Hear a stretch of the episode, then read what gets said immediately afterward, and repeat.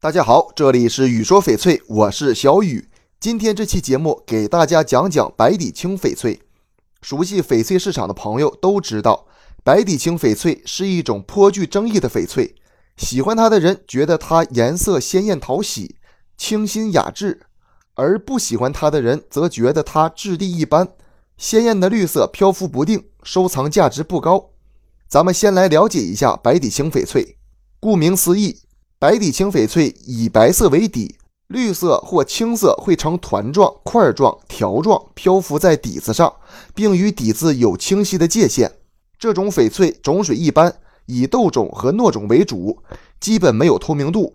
但它鲜艳的绿色和青色漂浮在奶白色的底子上，倒是风格别致，是多数喜欢的那种小清新。白底青的产量较大。缅甸每年产出的中低档翡翠中，白底青翡翠和花青翡翠的数量是最多的。很多人觉得白底青翡翠的价格不高，便宜的甚至几百元左右就能搞定，真的是这样吗？没错，白底青翡翠的颜色是它征服众人的秘密，也决定了它的价值。目前来说，白底青翡翠的价格跨度比较大，价格在几百元到几十万不等。如果白底青翡翠绿色比较浅，水头较差。